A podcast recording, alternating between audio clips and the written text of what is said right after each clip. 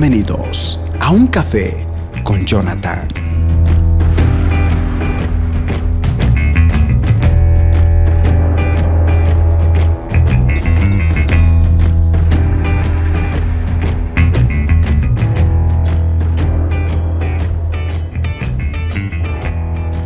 Cordial saludo a todos y bienvenidos. Estamos aquí otra vez en un nuevo mensaje. A todos. Recuerden que si les gusta pues este contenido que hacemos acá en el canal, lo único que tienen que hacer simplemente es pues eh, dejarnos un like, un comentario, eh, suscribirse al canal si es que no lo están hecho y en Spotify pueden valorarnos, calificarnos con un par de estrellitas. Creo que también hay muchas personas que nos escuchan a través de Spotify. Muy bien, bienvenidos al mensaje del día de la fecha. Eh, hoy voy a hablarles un poquito de lo que tiene que ver el liderazgo dentro de la iglesia. Llevo varios años, un par de años en realidad, eh, siendo líder en mi congregación, en mi anterior congregación. Y bueno, actualmente ando como pastor. Así que de haber pasado de líder a pastor he aprendido bastantes cosas. Y más ahora cuando de pastor, eh, los pastores siempre contamos con un equipo de líderes y obviamente trabajando con ellos ya es muy diferente, porque antes era yo el líder trabajando con el pastor, ahora soy yo el pastor trabajando con líderes. Y justamente quiero hablar un poco acerca del título, el sinsentido del liderazgo. El sinsentido del liderazgo. Hace un tiempo atrás eh, empezamos, no sé si decirlo, una especie de serie titulada Em, como los, eh, no me acuerdo honestamente, pero tenía algo que ver como los cinco secretos o cinco pasos eh, del éxito, entre los cuales habíamos hablado acerca de la intimidad, la familia, el servicio, el trabajo y las amistades. Básicamente dijimos que esas cinco cosas son importantes en la vida de todo cristiano, pero cada una de ellas, si bien son importantes, tiene que tener eh, sus por así decirlo, sus niveles, sus prioridades. La número uno y la que no es debatible es la intimidad con Dios. Es decir, nuestro tiempo de oración privado, personal y nuestro tiempo de palabra privado y personal. Cuando hablamos de intimidad con Dios, no hablamos de iglesia. Eso es completamente diferente. Intimidad con Dios es lo primero en tu vida. Más que tu familia, ¿sí? Más que tu familia tiene que ser tu relación con Dios, oración y palabra privada. Lo segundo era básicamente tu familia. Lo segundo más importante después de tu relación con Dios es tu familia, porque el primer ministerio evidentemente es nuestra familia. Tenemos que ser los hijos, en este caso, obedientes a los papás, los padres, educar con excelencia y orar, como lo dije en un mensaje anterior acerca del Espíritu Santo, orar para que esos hijos tengan un encuentro radical, personal, privado, sobrenatural con Dios y el Espíritu Santo. Es lo segundo más importante, tu familia la tercera cosa más importante es la iglesia. Después de la intimidad con Dios, después de la familia, lo tercero es la iglesia. Y cuando hablo de iglesia no me refiero a solo asistir, sino realmente tener un servicio, estar sirviendo en la casa de Dios y por sobre todas las cosas estar involucrado en un ministerio. Ya que tenemos en primer lugar la intimidad con Dios, segundo lugar la familia, en tercer lugar tenemos el servicio, la iglesia. En cuarto lugar es el trabajo. Y pongo el trabajo en cuarto lugar porque es importante que la intimidad con Dios no puede debatirse con el trabajo, ni el trabajo puede ser mayor que la familia, ni mucho menos el trabajo tiene que ser mayor que el ministerio. Sí, por más extraño que parezca, muchos ponen al trabajo en prioridad y a Dios en último lugar, o al trabajo en primer lugar y a la familia en último lugar, lo cual hay un orden. Intimidad con Dios, familia, servicio y después viene el trabajo. En este caso, los hijos que todavía no, no, tienen, no son independientes, sería estudios. Y último lugar, las amistades. Las amistades nunca pueden ser mayores que la familia, ni mucho menos las amistades mayores que el trabajo, o las amistades por encima de Dios o por encima de la iglesia. No. Entonces, me he dado cuenta que ese es el orden de prioridades. Cinco cosas, no sé si habrá seis, pero pienso que esas son las cinco cosas más importantes que resumen la vida de un cristiano y que para mí ese sería el orden de prioridades. Hemos hablado aquí en este canal acerca de la intimidad con Dios, la oración, también se ha hablado eh, acerca de la familia, si no me equivoco. Así que voy a entrar en este rango que tiene que ver con el servicio. Y justamente en esta categoría del servicio entra el sinsentido del liderazgo. Antes que nada, quiero comenzar hablando de lo que es servicio. Ya que después de la intimidad con Dios y reconocer que nuestro primer ministerio es la familia, lo tercero más importante, no cabe duda que es la iglesia. Y cuando hablo de iglesias, y repito, tiene que ver no solo con asistencia, sino con servicio. Estar involucrado en un ministerio o sirviendo en algo que tenga que involucrar la iglesia. Por lo general, las iglesias eh, tienen, qué sé yo, eh, culto de jóvenes, adolescentes, eh, tenemos escuela dominical, algunos tienen ministerio de mujeres, ministerio de varones, tercera edad, ministerio de retiros, los que organizan esos retiros o encuentros con Dios, ministerio de la familia, etcétera, etcétera, etcétera. Hay varios ministerios en los cuales tú puedes involucrarte. Y para esto quisiera comenzar leyendo Deuteronomio capítulo 1, verso 12 al 13. Analicemos qué, qué es lo que básicamente la palabra nos enseña con respecto al servicio. Y ojo que, aunque parezcan dos cosas diferentes, servicio y liderazgo, déjenme decirles que al menos para mí son exactamente igual. En el ámbito espiritual, en el ámbito cristiano, pongámoslo, servicio y liderazgo son exactamente lo mismo. Aunque pueden tener definiciones diferentes, pero al menos creo que con este mensaje vamos a aclarar de que las dos cosas están enlazadas. Tal vez esa sería la respuesta correcta. Están enlazadas. Servicio y liderazgo están enlazados. Deuteronomio capítulo 1, verso 12 al 13 dice, ¿Cómo llevaré yo solo vuestras molestias, vuestras cargas y vuestros pleitos? Dadme de entre vosotros, de vuestras tribus, varones sabios y entendidos y expertos, para que yo los ponga por vuestros jefes este mismo pasaje que acabo de leer, que es la Reina Valera, lo voy a leer en una versión que creo que me parece una de las versiones más interesantes y más actualizadas para que en el lenguaje actual se pueda entender. Sé que muchas personas que les encanta la Reina Valera, a muchos la consideran la infalible, pero déjenme decirles, y espero que realmente se pueda al menos entender, que Reina Valera, como su palabra lo dice, es una versión del año 1960 el, lenguaje que utilizamos no es como es la Reina Valera. Sin mencionar que la Reina Valera fue justamente para idiomas como el español, España, que si bien hay connotaciones o ciertas eh, parecido, por así decirlo, al lenguaje latino, el, el español latinoamericano, el castellano, en este caso español de España, es distinto y ya no hablamos aquí, al menos no en Latinoamérica. Por eso digo que siempre es bueno tener una versión más actualizada y la NTV, entre otras versiones muy buenas, me parece la que se apunta y me encantó justamente cómo lo interpreta o lo traduce. Mismo versículo, Deuteronomio capítulo 1, verso 12 al 13, NTV dice, pero ustedes son demasiado peso para llevar. Esto es, Moisés ante la nación, ante la nueva generación. ¿Cómo puedo lidiar con tantos problemas y discusiones entre ustedes? Elijan a hombres bien respetados de cada tribu, conocidos por su sabiduría y entendimiento, y yo los nombraré líderes entre ustedes. lo que se conoce como jefes o gobernantes de ciertas tribus, algunos para 50, para 100, para 1000. Él dice, yo los voy a nombrar líderes. Si bien la palabra liderazgo no aparece en la Biblia, porque entendemos que la palabra liderazgo apareció muchos años después, tiene un significado que viene del latín, etcétera, etcétera, etcétera.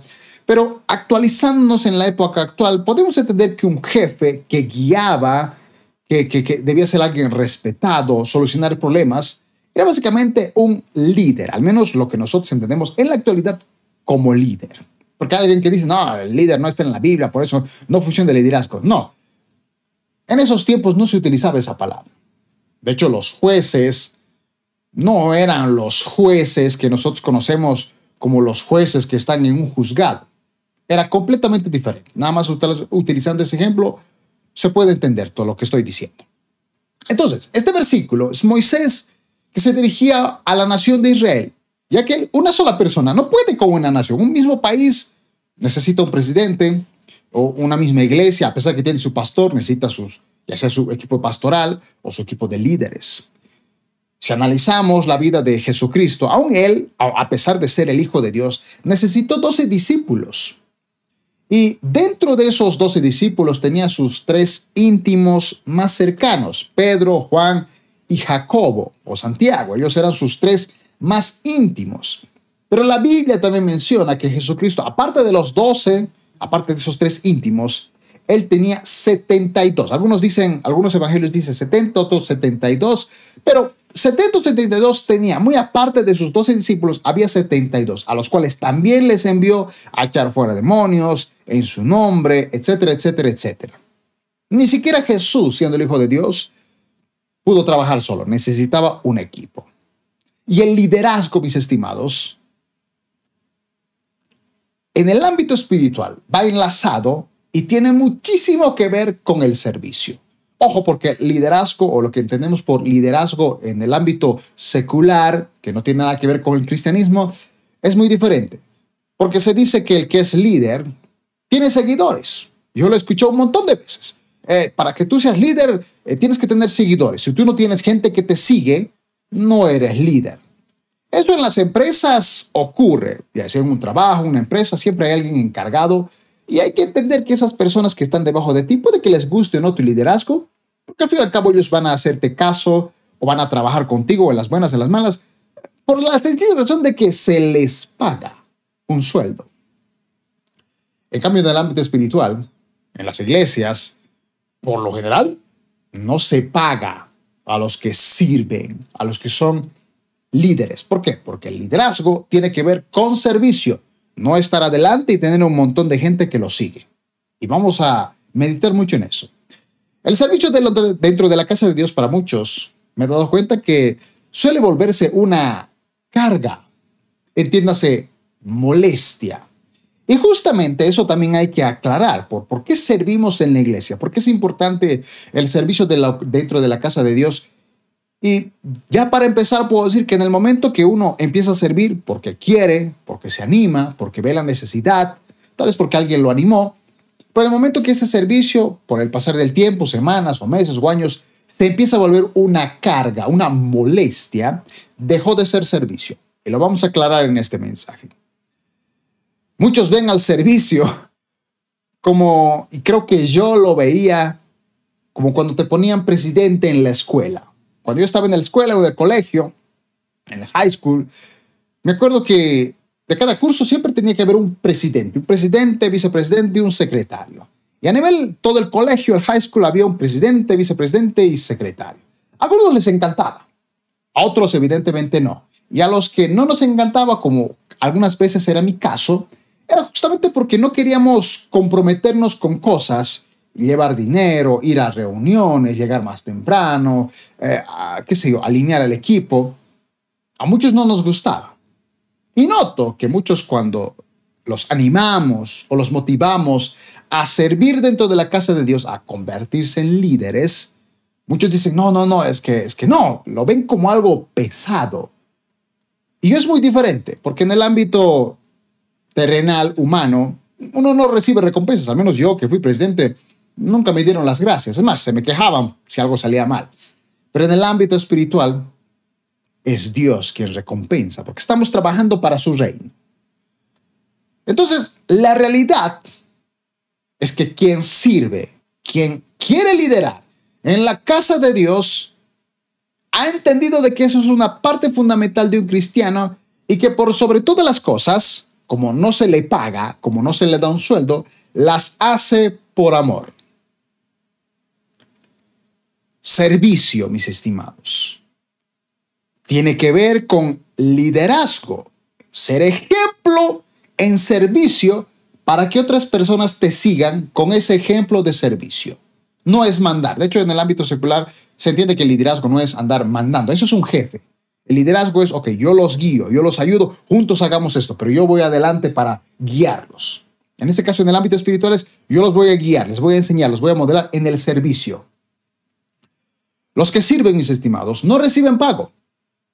Porque en el momento que uno sirve, pero te empiezan a pagar, que si firmas un contrato o, o, ponerse de acuerdo en que porque me pagas tal mes y yo hago esto, deja de ser un servicio. Porque se supone que un siervo hace las cosas por amor. En el ámbito espiritual no existen los empleados. De hecho, el término siervo en el original tiene que ver con esclavo. La palabra ministro, ministerio, ministro, el ministro de alabanza, viene de una palabra que es siervo. Y siervo viene literalmente de la palabra esclavo. Y el esclavo no se le pagaba. Básicamente no se le pagaba. Al menos siete años, según Deuteronomio y las leyes, debía estar sí o sí con su amo. Al séptimo año se le liberaba. Por eso es que digo que cuando hablamos de servicio, no podemos involucrar el dinero. Si nos dan una ofrenda, genial. Pero si no las dan y servimos sin esperar algo a cambio, somos siervos de Dios. Por el, por el reino de Dios y obviamente por, por el prójimo. El gran mandamiento aquí se cumple. Y Moisés sabía que había un montón de gente ahí y dijo, yo necesito que, que esta multitud tenga líderes formados, capaces, y yo los nombre, que los guíen.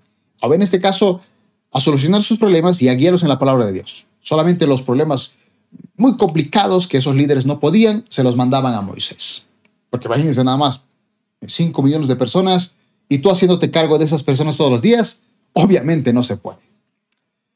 Pero ¿qué dijo Jesús con respecto al liderazgo, al servicio? Leamos Marcos capítulo 10, verso 42 a 45. Dice, Así que Jesús lo reunió a todos y les dijo a sus discípulos, Ustedes saben que los gobernantes de este mundo tratan a su pueblo con prepotencia y los funcionarios hacen alarde de su autoridad frente a los súbditos. Pero entre ustedes será diferente. El que quiera ser líder, así lo traduce la versión NTV, el que quiera ser líder entre ustedes debe ser sirviente. Por eso decía que si bien entre definiciones que encontramos en un diccionario, en internet, liderazgo y servicio pueden parecer distantes, a nivel espiritual van juntas. Y esta versión al menos me da el respaldo. El que quiera ser líder entre ustedes debe ser sirviente. El que quiera ser el primero entre ustedes debe ser esclavo de los demás. Un esclavo no recibe pago. ¿Quieres ser el primero, el más importante en tu iglesia? Tienes que ser esclavo de los demás, tienes que servir a los demás sin esperar algo a cambio. Hay gente que sirve esperando dinero, remuneración. Algunos dicen incluso, eh, hermanos, una ofrendita, ¿no? No. El momento que, que tú estás pidiendo plata, dejaste de hacer servicio y te quieres volver un empleado. Verso 45. Pues ni aun el Hijo del Hombre vino para que le sirvan, sino para servir a otros y para dar su vida en rescate por muchos. Jesucristo no solamente nos dice la clave del liderazgo, que es servir a las demás personas. Él mismo pone su ejemplo. Yo doy mi vida. Yo, yo no vine a que me sirvan, vine a servir y a dar mi vida. El servicio tiene que ver con dar nuestra vida. Este pasaje que acabamos de leer, Marcos 10, 42 al 45, en, en el contexto, es justamente cuando Juan y su hermano Jacobo los famosos hijos de Zebedeo, hijos del trueno, se acercaron a Jesucristo y le dijeron, maestro, yo quisiera, eh, quisiéramos que, ya que somos tus íntimos, recuerdan que de los doce discípulos los íntimos eran Pedro, Juan y Jacobo, estos dos hermanos dijeron, oye Jesús, ya que nosotros somos tus íntimos, eh, en tu reino, cuando vengas aquí en tu reino, quisiéramos estar sentados a tu derecha, a tu izquierda. Obviamente ellos querían ser como algún súbdito, porque cuando está el presidente, ahí está el ministro de Economía, todo el mundo lo ve. Ellos, obviamente, eso es lo que querían. Querían ser, ya que somos los íntimos, te pediremos, ¿no, Jesús? Que estemos a tu derecha, a tu izquierda. Queremos llamar la atención. Hay otros evangelios que dicen que fue la mamá, la mamá de Juan y Jacobo, juntamente con ellos, fue se puso de rodillas ante Jesús. Jesús le dijo, mujer, ¿qué quieres? Y la madre le dijo, quiero que cuando vengas en tu reino, que mi hijo, mis hijos estén a tu derecha y a tu izquierda. Como que en cierto modo estos dos mañudos desgraciados querían forzar utilizando a la mamá para que tal vez Jesús este, doblegase. Jesús dijo, no sabe lo que están pidiendo. Para empezar, yo no soy el que, el que, que decide eso, es el, el Padre quien, quien pone a quien Él quiere poner, ¿no? En el contexto. Esto porque esto había sucedido y Jesucristo utiliza este pasaje, ¿verdad? El que quiera ser líder debe servir. El que quiera ser primero, esclavo de los demás. Yo vine a dar mi vida y lo voy a dar hasta el final y he venido a servir, no a que me sirvan. Esto, cuando los demás discípulos se enteraron de que Juan y Jacobo querían estar a su derecha y a su izquierda, se ofendieron. Les pareció extraño y hasta dijeron, wow, ¿cómo es posible estos dos quieren, quieren así charlándoselo a Jesús para llegar a, a ciertos puestos? Y cuando analizamos, porque Jesucristo escogía a sus discípulos, escogió a los 72, escogió a sus 12 y de sus 12 a sus tres íntimos. Muchas personas se ofrecieron para ser discípulos de Jesús. Ser discípulo de Jesús, en cierto modo, te ganabas popularidad. Aparte, Jesucristo te daba la autoridad para que eches fuera demonios, sanes enfermos, ser reconocido. Obviamente había un precio a pagar. Que obviamente los que somos pastores, servimos en la iglesia, sabemos que hay un precio a pagar. Hacemos esto por amor, no lo hacemos por obligación, pero hay un precio a pagar. Que las personas que no sirven no saben. Y en los tiempos de Jesucristo había personas que se ofrecían para ser discípulos de Jesucristo y Jesucristo les decía los requisitos, el precio a pagar para ser uno de sus discípulos. Mateo, capítulo 8, verso 19 al 20. Dice, por ejemplo, entonces uno de los maestros de la ley religiosa le dijo, Maestro, te seguiré a donde quiera que tú vayas. Un maestro de la ley religiosa le dice a Jesús, te seguiré donde quiera que tú vayas. Jesucristo notando que éste quería ser su discípulo, pero que desconocía el precio a pagar. Hay privilegios, pero hay precio a pagar. Le dice si él estaba dispuesto a pagar este precio. Verso 20. Jesús respondió, los zorros tienen cuevas donde vivir y los pájaros tienen nidos, pero el Hijo del Hombre no tiene ni siquiera un lugar donde recostar su cabeza. Básicamente Jesús está diciendo, genial, ¿quieres seguirme?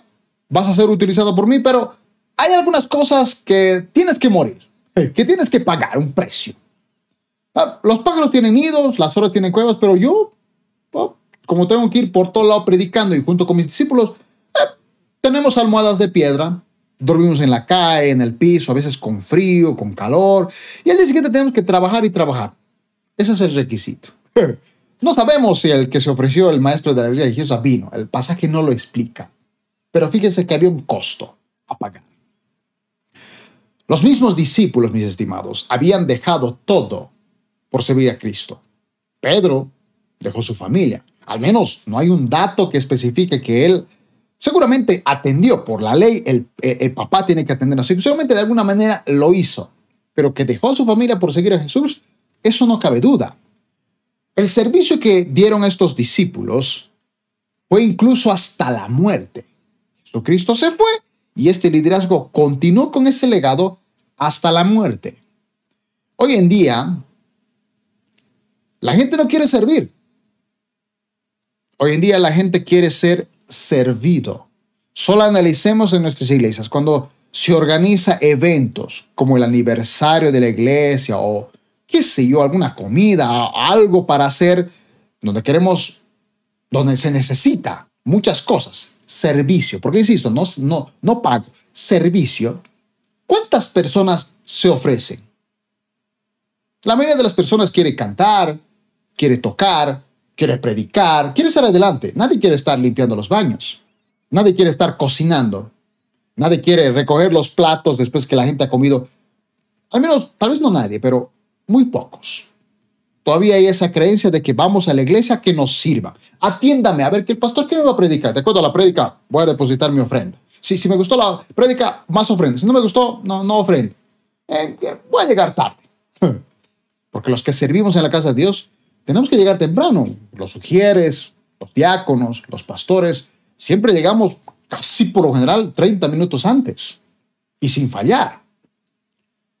Y yo he aprendido con estos años, por eso digo que llevo años en el liderazgo y ahora como actual, como actual pastor, solo la gente que ama a Dios y ama al prójimo sirve sin esperar algo a cambio porque sabe que es lo mínimo que puede hacer, no lo mucho, lo mínimo. Tengo algunas palabras un poco duras con respecto a esto. En el año 2012, alguna vez lo he contado, pero no bien detallado, y seguramente en algún mensaje lo, lo, contaré, porque creo que no es el tiempo de contarlo. Pero yo me convertí en el año 2006, pero en el año 2008 fue donde realmente empecé a tener una relación con el Espíritu Santo, con Dios. Pero en el año 2012, no recuerdo el mes, creo que fue en el mes de octubre, escuché tan clara la voz del Espíritu Santo diciéndome, JD, tienes que irte de esta iglesia. En este punto hago una aclaración. No fue algo repentino. Tampoco vino un profeta, un apóstol y me dijo, tienes que irte de la iglesia, hijo mío. No. Era la voz del Espíritu Santo, la voz de Dios. ¿Y saben por qué? Estoy convencido que fue la voz de Dios que me dijo que me fuera de, de mi primera iglesia en el año 2012, después de casi seis años de asistencia.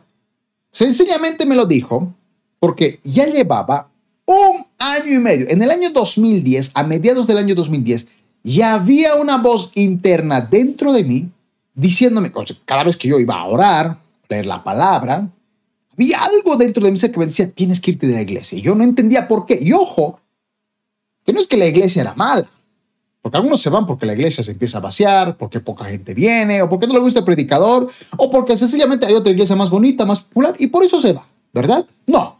Yo eh, en esa iglesia me encantaba, estaba sirviendo, en cierto modo tenía buena influencia, es decir, ya, ya, ya estaba trabajando ahí como líder, ayudando en la, escuela de líderes, ya estaba trabajando, y incluso ya estaban viendo, ya, ya sabían mi llamado de pastor, ya estaban viéndome, preparándome para un día ese llamado.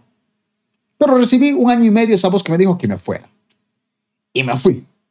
Insisto, Dios me dijo que me fuera, pero nunca me dijo a dónde ir. Me sentía como Abraham, ¿verdad? Eh, deja tu tierra y tu parentela y te iré a donde, a donde, yo te diga. ¿Y a dónde? No sé, yo te diré. y Abraham tuvo que irse sin saber a dónde ir, sin zumbo a dónde ir. Así me sentí. No, no, no, no oí la voz de Dios de quédate en tal lugar. Fui a varias iglesias, desde las más grandes, las más pequeñas, las más cercanas, las más lejanas, pero en ninguna había una paz, porque, no sé, para mí una iglesia es como una familia. Y dejar mi primera iglesia era como abandonar mi familia y ir a otro lugar involucrarme en esa familia. Y no buscaba la iglesia perfecta, porque no existe la iglesia perfecta, pero sí un lugar donde pudiera servir, donde Dios me dijera, aquí tienes que quedar. Si Él me dijo que me fuera, Él me tiene que decir que me quede. Y estuve durante mucho tiempo así. En el año 2017, como yo llevaba, seguía orando, seguía sirviendo, pero no había una iglesia, un lugar. Estaba en una iglesia un mes, dos meses, pero había algo que me decía, no, este no es el lugar. Y así estuve bastante tiempo sin asistir. Seguía orando, seguía todo, pero no tenía un, lugar y eso me frustraba bastante. Año 2017, en mi desesperación, me acuerdo que caminaba por un lugar y vi una iglesia. Y no sé, sentí en mi corazón que necesitaba hablar, necesitaba sacar mi corazón. Tal vez el, hermano o el líder o el pastor que estaba ahí me diría algunas palabras que, que me servirían en mi desesperación. Me acerqué a la iglesia, hablé entre lágrimas, le conté al pastor lo, todo lo que había pasado. le dije, estoy convencido que Dios me dijo que me fuera, pero tampoco me dijo dónde quedarme. Y honestamente no sé qué hacer. Fui a varias iglesias y estoy así. Y el pastor me dijo, ok, perfecto, estoy convencido que es Dios, pero en el momento que llegues a una iglesia y que sepas que esa es tu casa, tienes que servir. No puedes quedarte pasivamente. No, no, no puedes esperar eh, ser el, el hijo que, que espera la comida tienes que servir. Porque un hijo que pertenece a una familia, a una casa, siempre tiene responsabilidades. Así como en nuestra, en nuestra familia tenemos mamá, papá, hijos, y cada uno tiene sus funciones. El papá tiene que trabajar, solventar la economía, la mamá también tiene que trabajar o tal vez alimentar a los hijos. Y los hijos también tienen sus responsabilidades, aparte de estudiar, se les toca turnar, se turnan a veces para hacer la casa o para cocinar o deberes.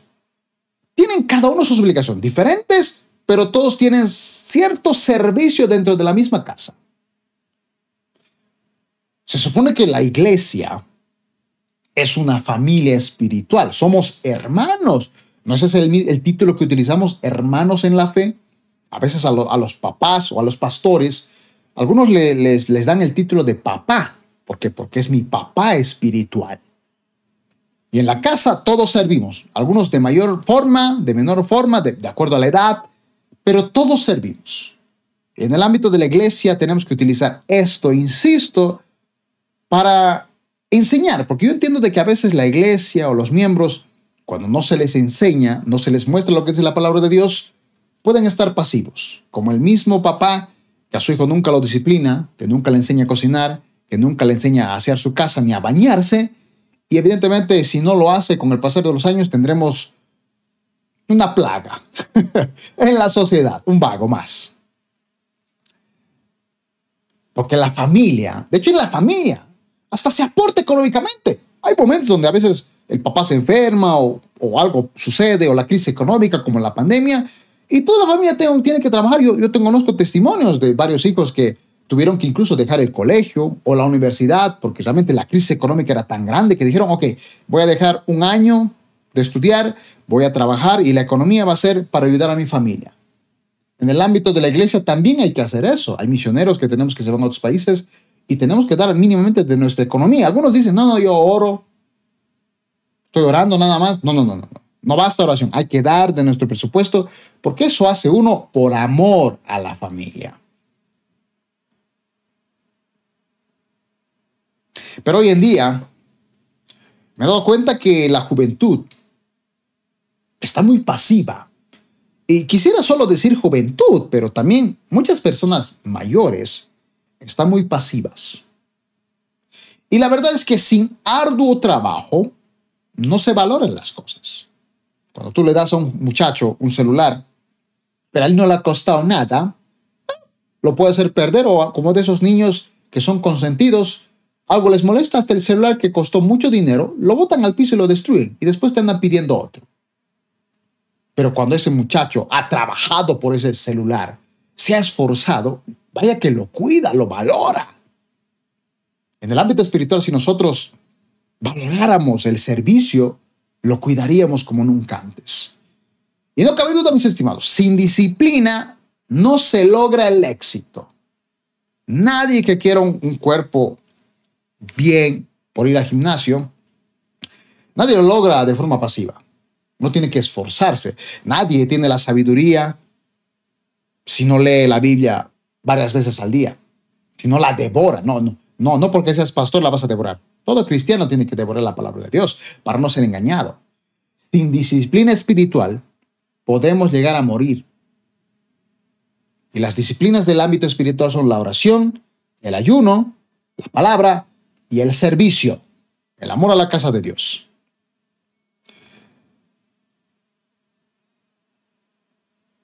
Me acuerdo,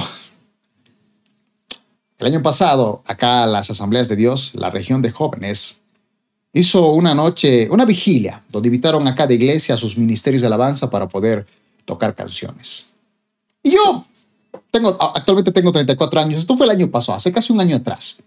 Y el año pasado, con 33 años, yo dije, pucha, mira, yo trabajo, esto los ministerios, estaba un poco cansado, no había dormido esas noches bien por tema de trabajo, servicio en la iglesia, Así que dije, uy, yo creo que esta vigilia, que era un lunes en la noche, dije, yo, que, yo pienso que no voy a aguantar, pienso que me voy a dormir, voy a morir. Pero bueno, ya hasta estos jóvenes seguramente se van a burlar de mí porque yo voy a estar seguramente a las 2, 3 de la mañana ya roncando, cabeceando.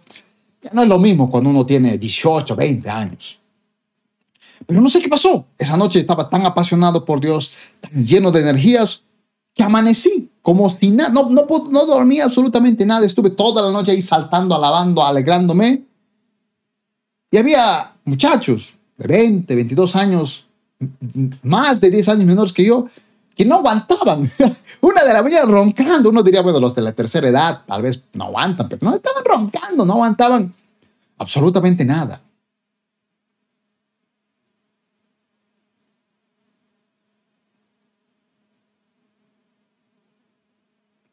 Y la verdad es que hoy en día se necesita personas que lo hagan con pasión, porque cuando hay pasión, no importa la situación, uno, no sigue adelante, es como el fútbol.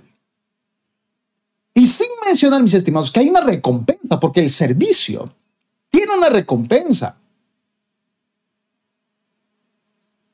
Mateo capítulo 6, verso 19 al 21 dice, no os hagáis tesoros en la tierra donde la polilla y el orín corrompen y donde los ladrones minan y hurtan, sino haceos tesoros en el reino de los cielos donde ni la polilla ni el orín corrompen, y donde ladrones no minan ni hurtan. Porque donde esté vuestro tesoro, allí estará también vuestro corazón. Un servidor, alguien que sirve, alguien que lidera, dándole ejemplos de servicio, sabe que hay una recompensa, sobre todo el reino de los cielos. Hay recompensas que sí nos dan acá en la tierra, una ofrenda, felicitaciones, o somos prosperados. Yo conozco personas que, que han estado en el ministerio de construcción, han estado ayudando en la construcción de su iglesia con su mano de obra o con su economía y han dicho, wow, a mí ha empezado a llover contratos por todo lado. Pasa. Pero hay una recompensa mayor, que es la recompensa eterna, celestial. No hagamos tesoros solamente en la tierra, sino tesoros en los cielos. No todos, mis estimados, recibiremos la misma recompensa en el tribunal de Cristo. Porque en el tribunal de Cristo todos fuimos salvados. La salvación es gratuita, todos somos salvados, pero las recompensas, de acuerdo a nuestras obras, no serán iguales. Y quienes hemos servido, tenemos recompensa mayor que los vagos que simplemente fueron salvados. Y ojo, que supongamos que tu recompensa, voy a poner este ejemplo, supongamos que la recompensa sea un auto, si tú serviste poco, eh, tal vez te den una bicicleta, un ejemplo. Pero si serviste mucho, tal vez te den un Lamborghini celestial. Y ese Lamborghini no va a durarte un par de años. Ni mucho menos vas a tener que llevarlo al mecánico cada, cada cierto tiempo. Va a durar eternamente. La salvación es gratuita, pero las recompensas, los tesoros en los cielos, no son iguales. Y eso es lo que a mí más me encanta de todo esto. Porque cuando hay servicios que hay que hacer en la iglesia, solamente los que anhelan servir, los que tienen, los que han entendido que es lo mínimo que pueden hacer, lo hacen de corazón. Servidor no es quien predica únicamente. Servidor también es quien, quien está como mujer. Jesús no tuvo, siendo el Hijo de Dios Jesús, no tuvo problema en lavarle los pies a sus discípulos. Un trabajo que hacían los esclavos. Él no tuvo problemas. Pero hoy en día, cuando quieren servir, buscan los oficios más cómodos o llamativos. Hay papás, y espero que haya un papá que escuchando esto reflexione. Hay papás que a sus hijos, por ejemplo, necesitamos en la iglesia alguien que se haga cargo del sonido o de multimedia, videos y todo, ese tipo de cosas. Pero hay papás que no quieren que sus hijos trabajen ahí, por más que al hijo le guste. Y dice, no, no, yo no quiero que mi hijo esté yo quiero que mi hijo esté adelante, cantando o tocando. Aquí lo importante es que sirva, no importa dónde. No busquemos solamente lo más cómodo, busquemos servir, porque el servicio no es para mí, no es para el pastor, no es para el líder, no es ni siquiera para la iglesia, es para Dios. Como muestra de amor a Dios y como consecuencia muestra de amor al prójimo. Palabras duras, pero el que no quiera servir debería irse de la iglesia. Es como que tu casa no quieres, no quieres las responsabilidades de cualquier familia, por más mínimas que sean. Si no la quieres, yo pienso que tienes que irte de esa familia, salvo que quieras ser independiente. Pero los servidores aman a Dios y a la familia espiritual, por eso sirven sin esperar nada a cambio. No me gusta a mí presumir mucho de, mí, de, las cosas que he hecho, mis estimados hermanos. Pero, por ejemplo, en mi caso particular, cuando llegué aquí a la actual iglesia donde estoy congregándome, donde soy pastor de jóvenes y adolescentes, ni bien llegué en marzo del año 2019 y Dios me dijo, aquí quédate, aquí serví, aquí ayudales, ayudé, sin esperar nada a cambio. Empecé en multimedia, colocar letras en la música de data, una, había una laptop vieja, con esa hacíamos. Yo ahí empecé a hacer videos, eh, se hacían anuncios en mi iglesia, los anuncios las grabamos con audio y, mostramos algunas imágenes de los, de los cultos de la iglesia para que no sea muy largo hablarlos por micrófono. Y esos videos que duran tres minutos, cinco minutos, a mí me tomaba, al menos en la primera edición, cerca de tres horas. Ya después las demás será media hora. Pero es bastante tiempo a comparación de lo que ve la gente. De hecho, me acuerdo que cuando yo todavía estaba de líder de jóvenes, no pastor, en, el templo, en la parte de abajo, había una parte arriba que tenía como graderías. Ahí arriba estaba la laptop de multimedia. Así que siempre que venía al culto yo me iba ahí arriba y como era el único que estaba en esa área grabando las prédicas, entonces la gente que estaba abajo no me veía. Y muchos me decían, oh, JD, no estás viniendo a la iglesia, varios meses estás viniendo, ¿cómo es posible, JD? Arrepiéntete. y yo les decía, lo que ustedes no se dan cuenta es que yo sí estoy aquí, solo que mientras ustedes están felices gozándose en la alabanza, felices escuchando la predica, yo estoy arriba sirviendo a Dios. Y luego con mucho amor. Simplemente no me digan que, no vengo a la iglesia, claro que sí vengo. Solamente que estoy sirviendo ahí arriba, donde nadie me ve, tranquilamente. He usado mi propia cámara yo tenía una, tengo una cámara y yo, nadie me, nadie me dijo que lo trajera, que lo llevara. Yo, yo decidí hacerlo. Yo decidí traer mi cámara y servir con esa cámara a Dios. Nadie me lo pidió yo lo hice porque dije, la iglesia no tiene cámara, yo pienso que hay que grabar los mensajes, pienso que algunas personas las van a mirar. Hay mensajes tan buenos que la gente a veces quiere repetirlas, las va a gustar y se va a quedar ahí para siempre y tal vez otras personas en el mundo la vean y tal vez sean edificadas. Yo la hice. Hay fotos en mi iglesia, sobre todo en, jóvenes, donde están todos los jóvenes, pero no aparezco yo. Y algunos me decían, oye, JD, ¿por qué Dolby 19? Pero nunca te veo en ninguna foto. Y yo les digo, bueno, no, no me ves en ninguna foto porque yo fui el que sacó esa foto. Después ya con selfie todavía me ponían ver, pero por lo general no. Hice video, hice un montón de cosas. Y en estos años de servicio que estuve en la alabanza, que estuve en multimedia, con los líderes, predicando, si algo he notado, es que la gente, cuando haces algo bien, no te felicitan, al menos no en su mayoría, o no de muy recurrentemente. Felicitan, no te dicen nada. Pero cuando ven una falla, un error que las hay, mm, me equivocaba tal vez al editar un video, al hacer un afiche, o algo fallaba en, en el data y bueno, ya, ahí sí venían a quejarse. O sea que en todos estos años de servicio notaba que más que aplausos yo recibía quejas. Para eso sí la gente se acercaba y vaya que algunos hasta te daban su cátedra diciendo, oh, ¿cómo vas a fallar? ¿Cómo es posible que esto esté pasando en la iglesia? ¿Cómo puedes equivocarte? ¿Hasta cuándo? Y esos par de vagos que se quejaban, nunca hacían nada. Ya quisiera verlos a ellos editando tres horas un video. Y ojo, que tres horas con experiencia. Porque hay gente que solamente es bla bla, pero nunca sirve nada. Esos son los primeros en quejarse. Los que sirven como yo no se quejaban. Entendían en cierto modo. Porque nada es perfecto en esta vida, mis estimados. Por más que uno planifica, haga, las cosas no salen como uno quiere. O salen mejor o peor, pero igualito, no. Y he visto muchos que junto a mi lado han servido y lo han dejado por esas razones.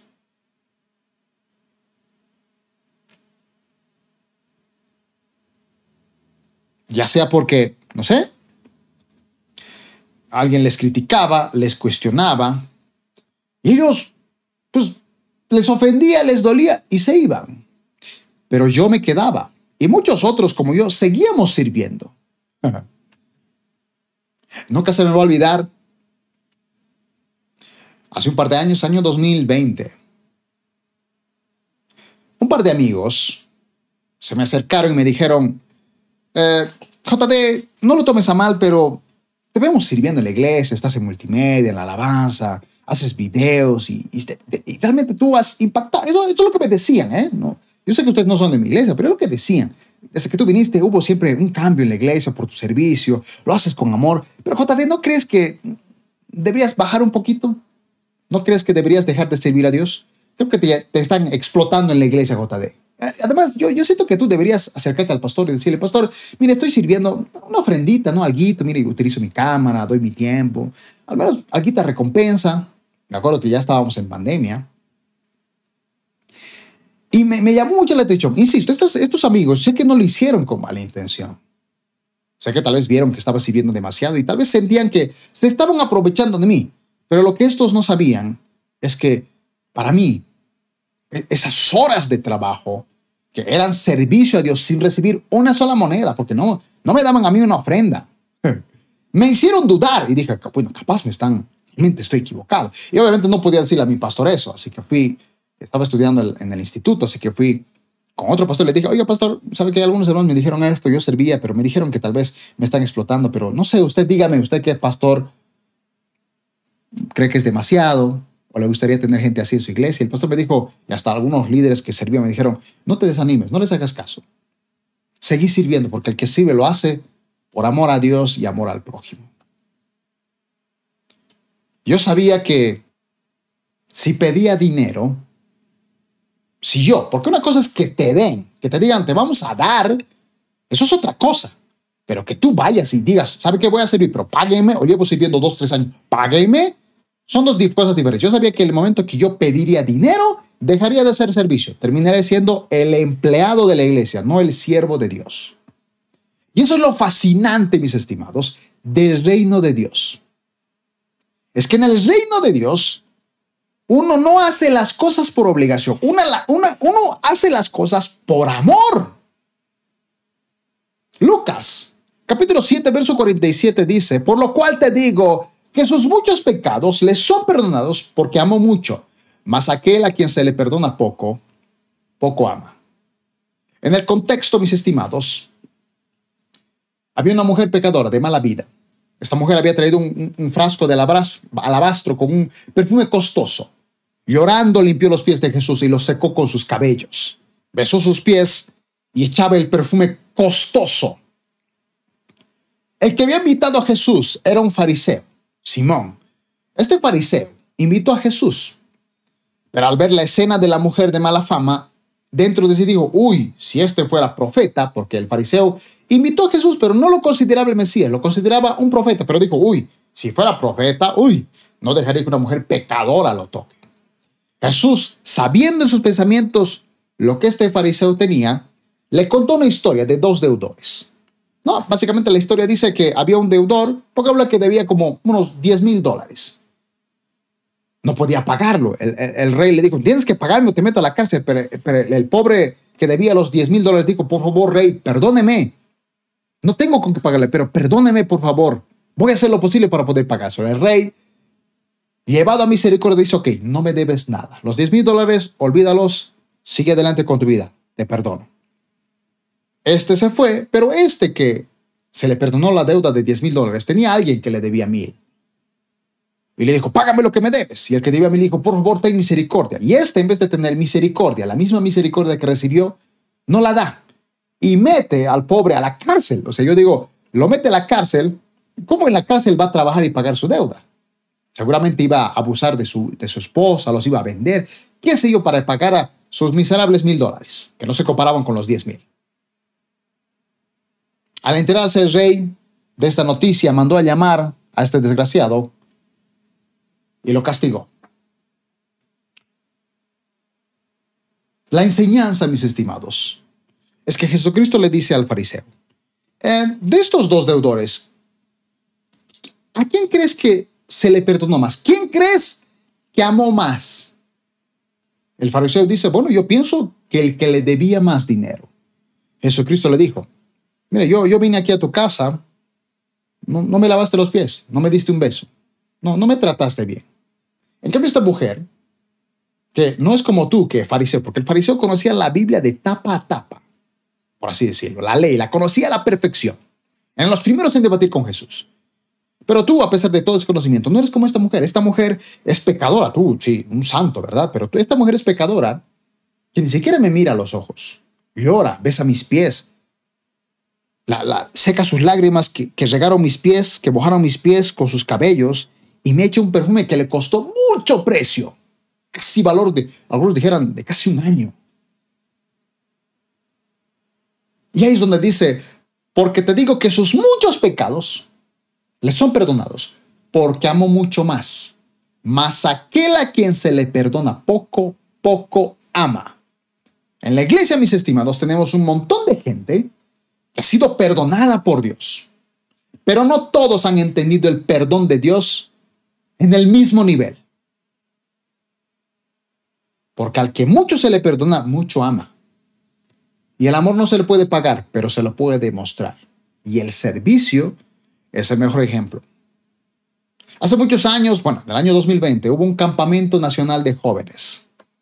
en La Paz, en el Alto. Y en mi iglesia, a los jóvenes nos convocaron para hacer un video con reglamentos e instrucciones que todos los jóvenes de distintos departamentos de Bolivia debían obedecer. Los jóvenes vinieron, gastaron su pasaje en venir. Estuvimos ahí creo que unas 3, 4 horas grabando el video. Dieron su tiempo, su servicio. Pero el que editó ese video fui yo. Y yo no me tardé solamente 3, 4 horas. Aparte que ni aparecía en el video, salvo un par de segundos. Y ni siquiera bien, bien filmado. Nadie me pagó un peso por hacer eso. Estuve como tres días editando porque tenía que ser, yo quería hacer un buen video. Quería que, que muchas iglesias vieran que alguien lo puede hacer con excelencia, sin un pago. Y en el video ni siquiera puse como algunos ponen una marca de agua, ¿verdad? De su empresa, de su trabajo. Ni siquiera eso la puse. Porque no hacía falta. Yo, yo lo puse como una producción de los jóvenes unánimes, porque así se hacen llamar los jóvenes. No puse mi nombre. Mi cámara se arruinó. Mi cámara tenía una pantalla que se ponía de, no sé cómo decirle, pero la cámara y tiene una pantallita para poder doblarla. Tú puedes verte. Tanto abrirla y cerrarla se, se arruinó. Es decir, que se volteó. No sé cómo explicarlo. En vez de que lo veas así y te veas frente a frente, es como que la cámara se hubiera volteado.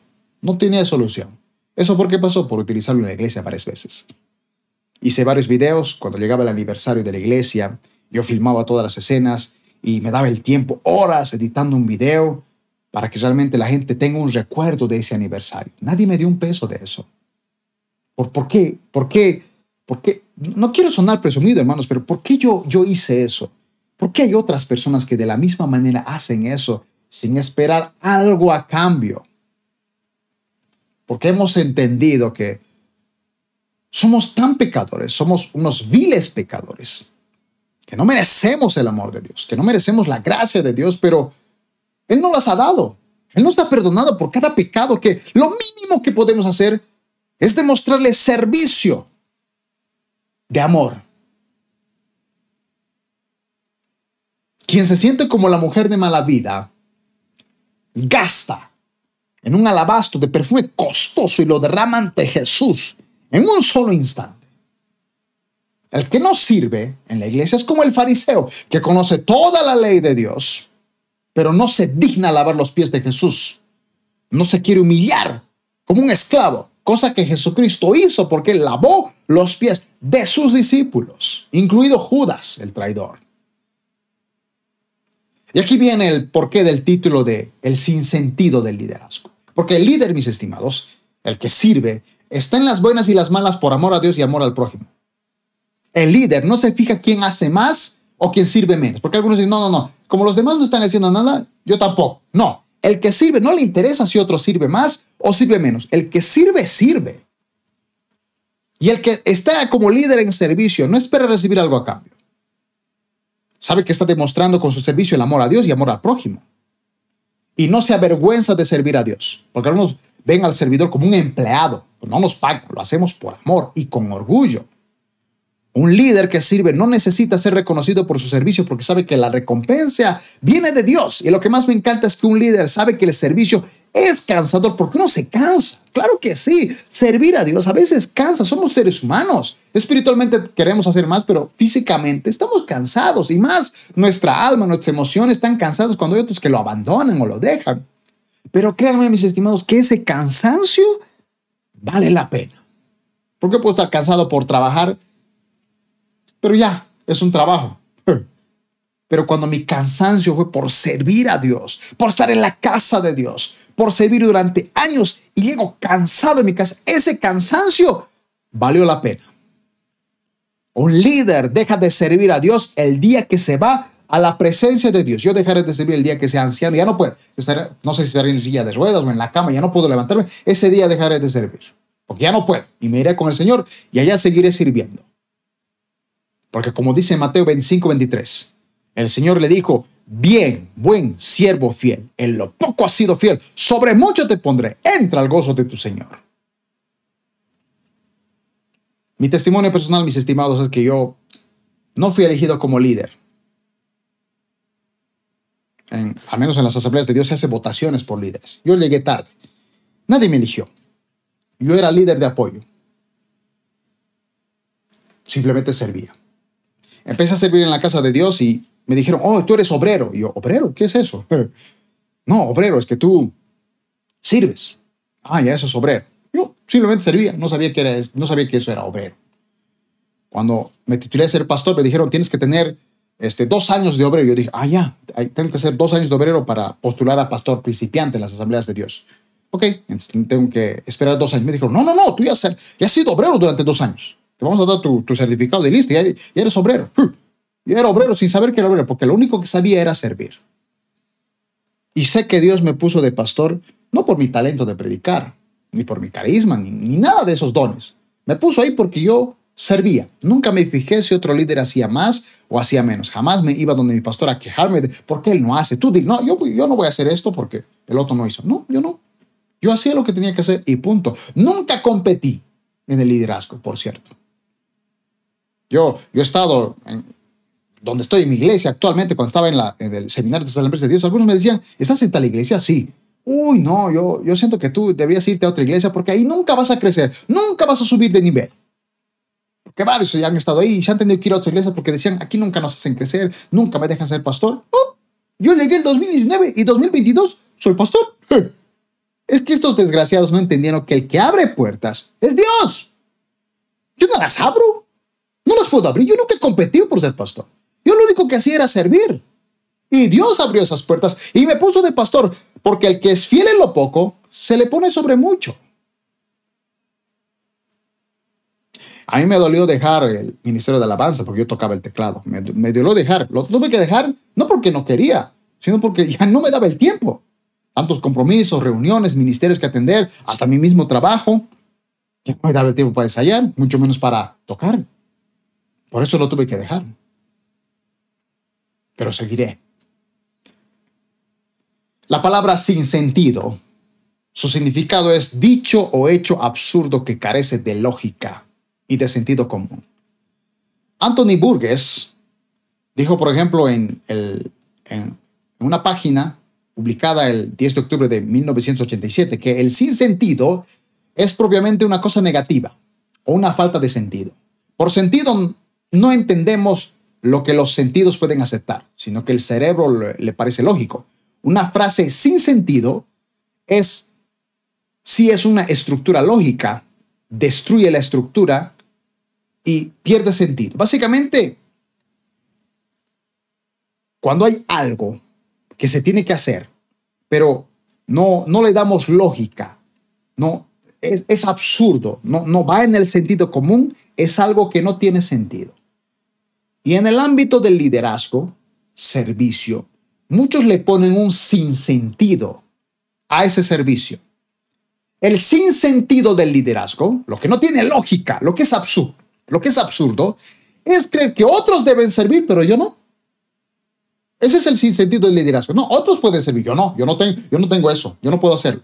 Pero Jesús, siendo el Hijo de Dios, vino a servir, no a ser servido. El sinsentido del liderazgo es creer que el servicio es un don. Ah, claro, como la Biblia dice, el servicio es un don. Uno dice, no, yo, ese no es mi don, yo no sirvo. ¿Cuál don? Jesucristo vino a servir. Por amor uno hace las cosas. El sinsentido del liderazgo es creer que necesitamos capacidades tecnológicas y artísticas. No necesitas eso. Necesitas un corazón dispuesto. El que quiere hacerlo, aunque no sepa, dice, ok, quiero hacerlo, voy a aprender, me voy a capacitar, hasta voy a pagar de mi dinero para aprender un instrumento y ser, qué sé yo, ministro de alabanza. Un ejemplo. O quiero enseñar. Bueno, me meto en un instituto y aprendo y luego aquí lo aplico. El sinsentido del liderazgo es creer que mereces un pago. Pero si te pagan, deja de ser un servicio. Si te dan ofrendas, gloria a Dios, recíbelas. Y si no te las dan, seguí sirviendo, porque tú eres un siervo, no un empleado. No esperes armar tu sindicato. Algunos, algunos, yo, yo siempre digo, si, si, si en la iglesia se pagara y habría un sindicato de alabanza, el día, ustedes saben, la inflación, todo sube, todo se vuelve más caro. ese sindicato haría lo que hacen los sindicatos, al menos en mi país lo que hacen. ¿no? Algo no les gusta con el gobierno, quiere más plata, bloquean las avenidas, molestándonos a los inocentes. Ya si nos pagaran y no nos gusta el sueldo, habría ministros de alabanza que irían a la puerta y bloquearían la entrada de la iglesia con sus letreros. Eh, nos el pastor nos debe nuestro sueldo, queremos un aumento. ¿Se imaginan? Por eso digo que lo fascinante del reino de Dios es que hacemos las cosas no por obligación, las hacemos por amor no por un pago. El sinsentido del liderazgo es dejar de servir porque otros lo hacen. Jesús sirvió hasta la muerte. El sinsentido del liderazgo es no estar bajo sujeción de los líderes de ese ministerio. Cada ministerio tiene sus reglas, sus reglamentos, sus funciones. Y cuando tú ingresas a ese ministerio, tienes que obedecerlas. No puedes modificarlas o cambiarlas, salvo que tú te vuelvas el líder. Y Jesús estuvo bajo sujeción de su padre. En ese Getsemaní, él sirvió. Pero en ese Getsemaní sabía que después de eso iba a sufrir. Y en ese Getsemaní dijo, Padre, pasa de mí esto como, pero no mi voluntad, sino la tuya. Jesús obedeció, aunque en el fondo no lo quería. Y en el liderazgo, cuando no le metemos o le metemos el sinsentido al liderazgo, no estamos bajo su gestión. Queremos hacer lo que se nos pegue la gadarena gana, mis estimados. Y concluyo con esto. Marcos 10, 42 al 45. Así que Jesús los reunió a todos y les dijo, ustedes saben que los gobernantes de este mundo tratan a su pueblo con prepotencia y los funcionarios hacen alarde de su autoridad frente a los súbditos. Pero entre ustedes será diferente. El que quiera ser líder, entre ustedes debe ser sirviente. El que quiera ser el primero entre ustedes, debe ser esclavo de los demás. Pues ni aun el Hijo del Hombre vino para que le sirva, sino para servir a otros y dar su vida en rescate de muchos. Quien quiere ser líder no es quien tiene seguidor. Líder es quien sirve a las demás personas. Aunque se cansa, sabe que ese cansancio valió la pena. Y esa clase de líderes necesitamos en la casa de Dios. Y con suma urgencia.